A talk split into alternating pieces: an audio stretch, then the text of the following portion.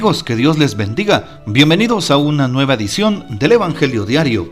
Estamos a martes 11 de octubre en esta vigésimo octava semana del tiempo ordinario.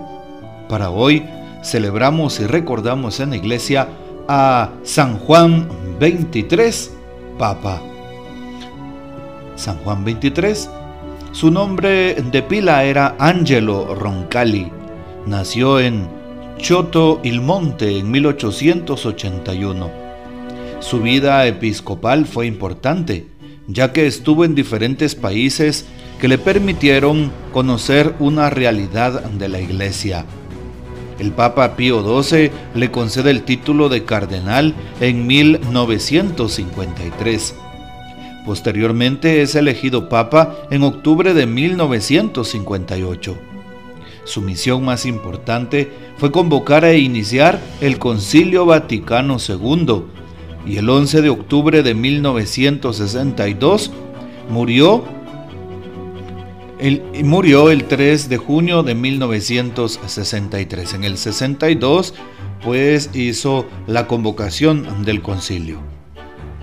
Bueno, es llamado el Papa Bueno y dice en su diario, escrito evidentemente por su puño y letra, Hijitos míos, busquen más aquello que une que lo que divide, invitándonos precisamente a estar siempre en esa sintonía eclesial y en esa sintonía de Dios y de fe.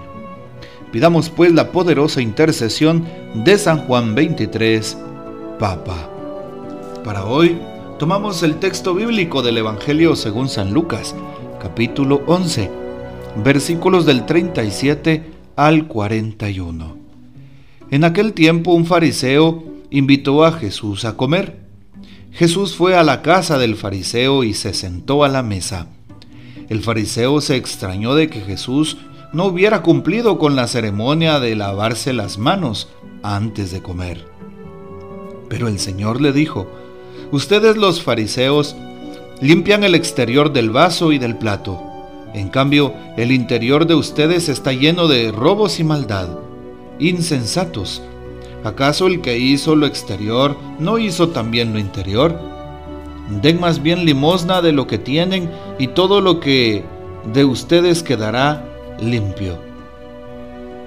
Y todo lo de ustedes quedará limpio. Palabra del Señor, gloria a ti Señor Jesús. Empecemos entonces la reflexión de hoy precisamente con lo que nos eh, refiere el Papa Francisco.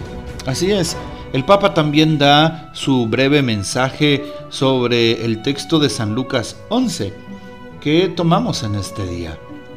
Y dice el Santo Padre, el camino de la necedad lleva a la corrupción en la liturgia de la palabra de hoy se dice la palabra necios. La dice Jesús a los doctores de la ley, a algunos fariseos. En consecuencia, esta palabra dicha a los doctores de la ley, dicha a los paganos y dicha a los cristianos que se dejan encantar por las ideologías, es una condena. O mejor, más que una condena, es una señal porque deja ver el camino de la insensatez, lleva a la corrupción. bueno, ahí termina de hablar el Papa Francisco, sobre todo eh, al respecto del texto que hemos escuchado. Y hoy pues se nos manifiesta como un fariseo invitó a comer a Jesús.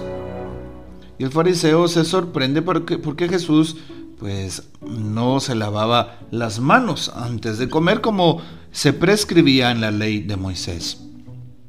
Nos damos cuenta entonces que Jesús no se queda en una acción meramente externa, Él quiere ir también a lo interno, al corazón, a las actitudes, a un cambio de vida. ¿Qué pasaba con los fariseos? Los fariseos se quedaban nada más observando las cosas externas, observando el cumplimiento de las normas, el cumplimiento de la ley, observando que todas las prescripciones fueran realmente, realmente al pie de la letra, que se cumpliera con las rúbricas y se les olvidaba lo interno, se les olvidaba el corazón, se les olvidaban las actitudes. Y por eso aquel fariseo que invita a comer a Jesús le hace notar, entre comillas, la falta que Jesús había hecho, porque no se lavó las manos antes de comer, pero se le olvidaba lo que había dentro, se le olvidaba precisamente la conversión, se le olvidaba el prójimo.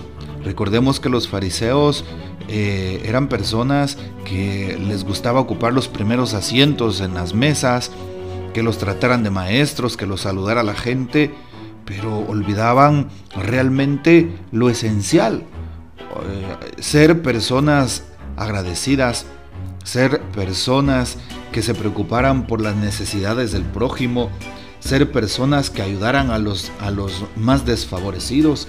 Y eso no lo hacían. Y es lo que Jesús nos viene a recordar hoy.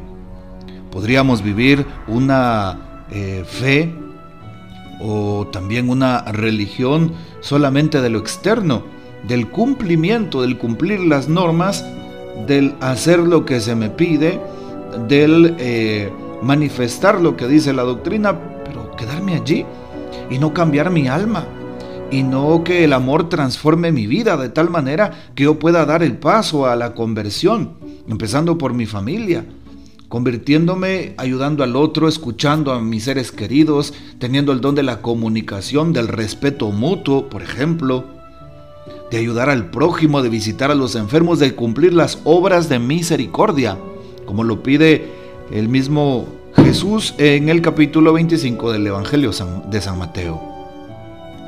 Jesús también le dice a aquel hombre, ustedes, los fariseos, limpian el exterior del plato, pero el interior está lleno de robos y maldad.